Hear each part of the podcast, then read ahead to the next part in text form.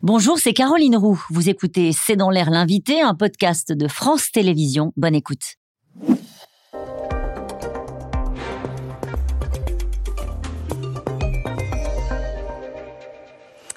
Bonsoir à toutes et à tous, c'est dans l'air l'invité. Mon invité ce soir est Clément Beaune. Bonsoir. Bonsoir Caroline. Vous êtes ministre des Transports et j'ai vérifié sur votre bureau, il n'y a que des dossiers minés. Euh, retraite, la réforme des retraites à la SNCF, on va parler des régimes spéciaux, la colère des usagers des transports, celle à venir sans doute qui monte dans les, les zones à faible émission où les voitures polluantes ne pourront euh, progressivement plus rouler et le retour du Covid dans les transports. Commençons euh, par le Covid. Une douzaine de pays, dont la France, ont imposé des tests aux voyageurs venant de Chine. Est-ce que vous projetez de faire de la même chose euh, pour les voyageurs venant des États-Unis, alors même qu'un variant américain inquiète les autorités scientifiques? Il n'y a pas de décision de cette nature euh, qui est prévue.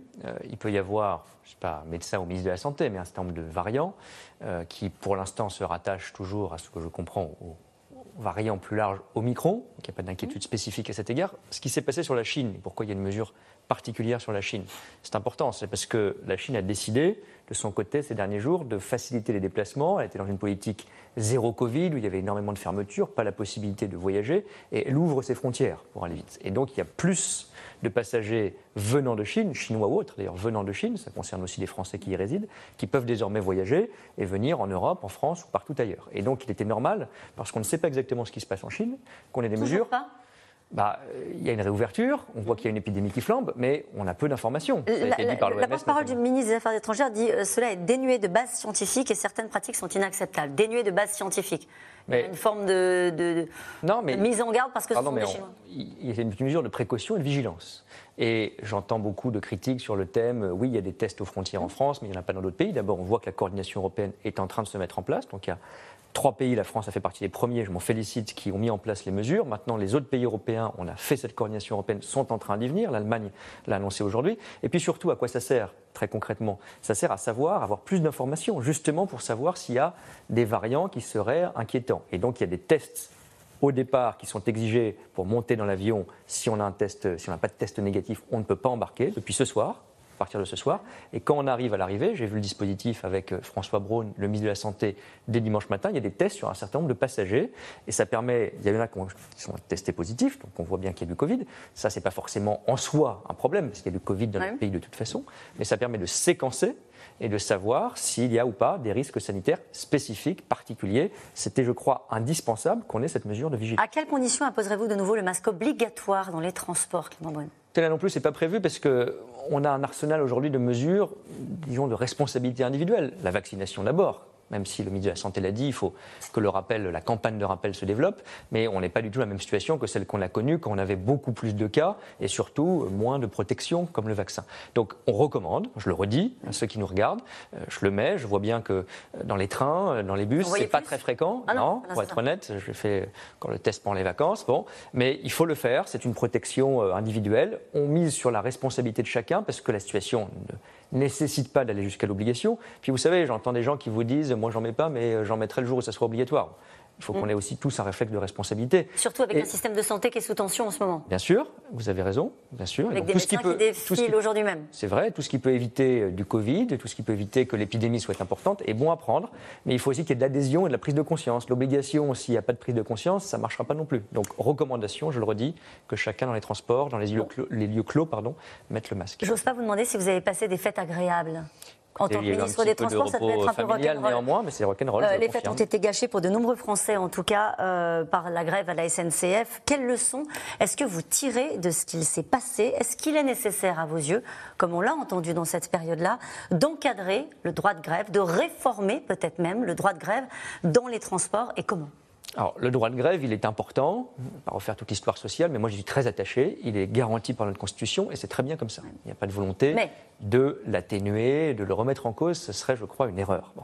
Ce qu'on a vu dans cette crise qui est intéressant, c'est que parfois, on voit bien qu'il y a eu des surprises les syndicats eux-mêmes pensaient qu'il n'y aurait pas de grève. Ils n'appelaient pas à la grève. Et il y a un collectif Facebook qui s'est mobilisé et qui a créé pour Noël une grève. Moi, je pense qu'au contraire, il faut conforter le dialogue social. Parce que c'est quand on a remis les syndicats et qu'on a fait pression sur les organisations syndicales et la direction autour de la table qu'on a obtenu des avancées sociales pour les travailleurs. Des syndicats qui étaient dépassés, vous le dites oui, vous-même. c'est vrai.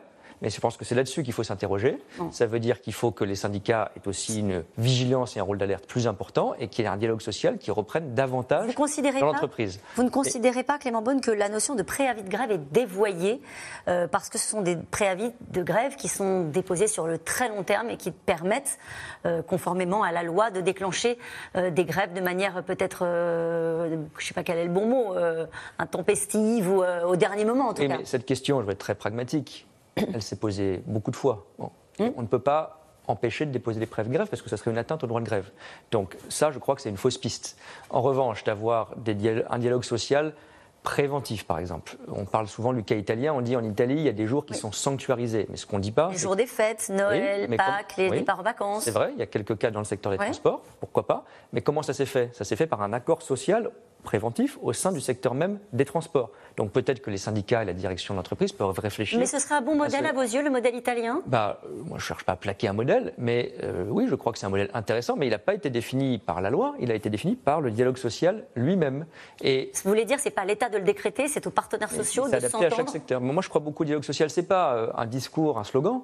C'est on a vu qu'à chaque fois, c'est ça qui permettait la sortie de crise. Ça a été vrai sur les carburants, ça a été vrai sur la grève de Noël pour éviter celle du jour de l'an. Et je le dis aussi parce qu'on l'a un peu oublié.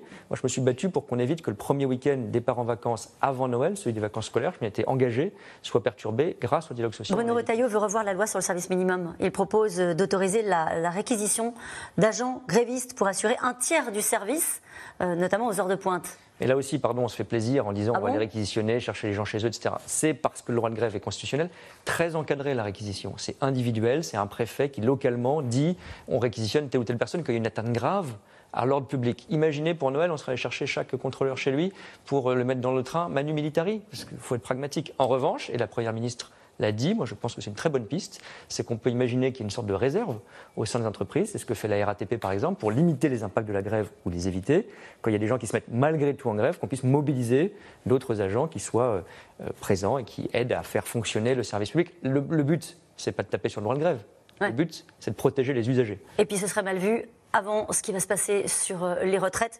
Euh, Jean-Pierre Farandou, dans ses voeux, le patron de la SNCF, dit que la réforme des retraites pourrait provoquer une réaction assez vive des cheminots. Est-ce que vous vivez cette phrase-là comme un avertissement? Non, mais euh, ce qu'on attend de l'entreprise, c'est qu'elle se mobilise pour discuter, éviter les mobilisations. Visiblement, il considère qu'il va avoir du mal. C'est pas de faire des prédictions. Bon, moi, ce que je fais en ce moment, c'est que je discute avec la direction d'entreprise SNCF, avec les organisations syndicales. L'entreprise le fait aussi. Je ne suis pas naïf. Tout le monde ne va pas dire que la réforme des retraites, qui est nécessaire, je crois, pour notre système de retraite lui-même, est euh, acceptée par tout et par tous. Et donc les syndicats ont déjà dit qu'il y a des choses qui ne leur plaisaient pas. On verra les annonces de la Première ministre le 10 janvier. Et après, il faut qu'on ait une discussion, ce ne sera pas la fin de l'histoire, avec les organisations syndicales au sein de ces entreprises pour expliquer, accompagner cette réforme. Mais ça veut dire que vous la craignez aussi, cette mobilisation des Il peut y avoir des, mobilisations. Ce n'est pas ça qui doit nous faire déterminer si on fait une réforme ou pas. C'est parce qu'on pense qu'elle est juste et qu'elle est nécessaire ou non. En l'occurrence, c'est le cas. Mais il y aura un dialogue social, j'espère dès le 11 janvier, pour continuer à discuter sur l'emploi des seniors, sur l'usure au travail, sur plein de choses. Il y aura du, grain à moudre, comme disent les syndicalistes, sur, y, compris, ça. Il y, aura des, à la SNCF, y compris pour les régimes spéciaux. Je souhaite et je demande à la direction de l'entreprise d'organiser des discussions dès la semaine prochaine. Quand vous avez appris que cette entreprise faisait 2,2 milliards de bénéfices, euh, vous êtes dit c'est une bonne nouvelle, c'est une entreprise qui va bien, ou vous êtes dit ça va pas passer parce qu'on a des usagers qui sont en colère, qui considèrent que le train c'est trop cher et que ça marche mal? Alors je me suis dit il faut expliquer comment ça se passe, parce que je conteste l'expression de profit. C'est un service public, la SNCF. C'est par ailleurs un service public qui est encore endetté.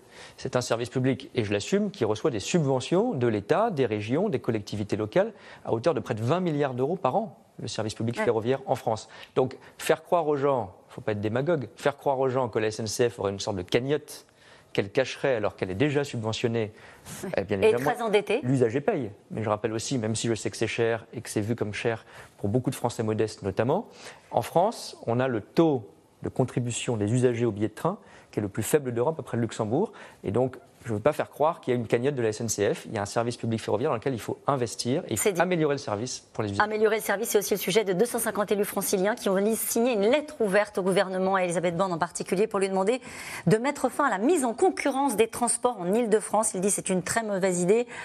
Il y a le moins disant social, ça va désorganiser le, euh, trafic, etc. Que le répondez-vous? L'ouverture à la concurrence, c'est oui, c'est non? Alors d'abord, je dis simplement, je ne veux pas qu'on confonde ouverture à la concurrence, il faut qu'il y ait plusieurs opérateurs de transport possibles, et la privatisation de toute façon, on va garder bien sûr un service public. Je pense qu'eux ne se trompent pas. Hein. Non, mais je le dis parce qu'il y a le mot privatisation dans ce texte. Il n'y a pas de privatisation. Personne ne veut, ni la région, ni la ville de Paris, ni l'État, privatiser en quoi que ce soit nos transports publics à Paris, en Ile-de-France ou partout ailleurs. Il, y a une, il, y a une, ouverture à la concurrence qui est prévue par la loi depuis 2009, qui a été confirmée par toutes les majorités, y compris de gauche. Maintenant, moi, je suis très pragmatique. C'est la région qui est en train d'organiser, la région Ile-de-France, qui est en train d'organiser cette mise à la concurrence. Moi, je suis à disposition de Valérie Pécresse, d'Annie Delgo, comme ministre des Transports, de tous ceux qui ont signé cette tribune, pour dire regardons si la date du 1er janvier 2025 est bonne ou pas. S'il y a un problème, moi je suis ouvert pour que l'État, puisque c'est fixé en loi, revoie éventuellement cette date. Mais et se laisse du temps. Et se laisse du temps, mais ça doit partir d'un besoin exprimé ou non par la région, les collectivités. Donc je laisse à chacun son travail. Ça serait malheureux de ma part de dire euh, à la place des autres. Donc c'est à la région, à la ville, à d'autres de nous dire si ça marche ou pas. Si ça marche pas, je suis pragmatique. On peut discuter, on peut décaler. Clément Beaune, pragmatique. Merci beaucoup euh, d'avoir été mon invité. On se retrouve dans un instant avec les experts de C'est dans l'air pour évoquer le cessez-le-feu ordonné euh, par la Russie pour les fêtes de Noël orthodoxes, c'est-à-dire demain et après-demain. Une surprise de Vladimir Poutine, vous allez voir, pas franchement bien reçue par les Ukrainiens. À tout de suite. Merci d'avoir écouté C'est dans l'air. Comme vous le savez, vous pouvez désormais écouter l'intégrale, mais aussi l'invité ou vos questions à nos experts. Tous ces podcasts sont disponibles gratuitement sur toutes les plateformes de streaming audio. Et pour le replay vidéo, c'est sur France.tv, bien évidemment. À bientôt.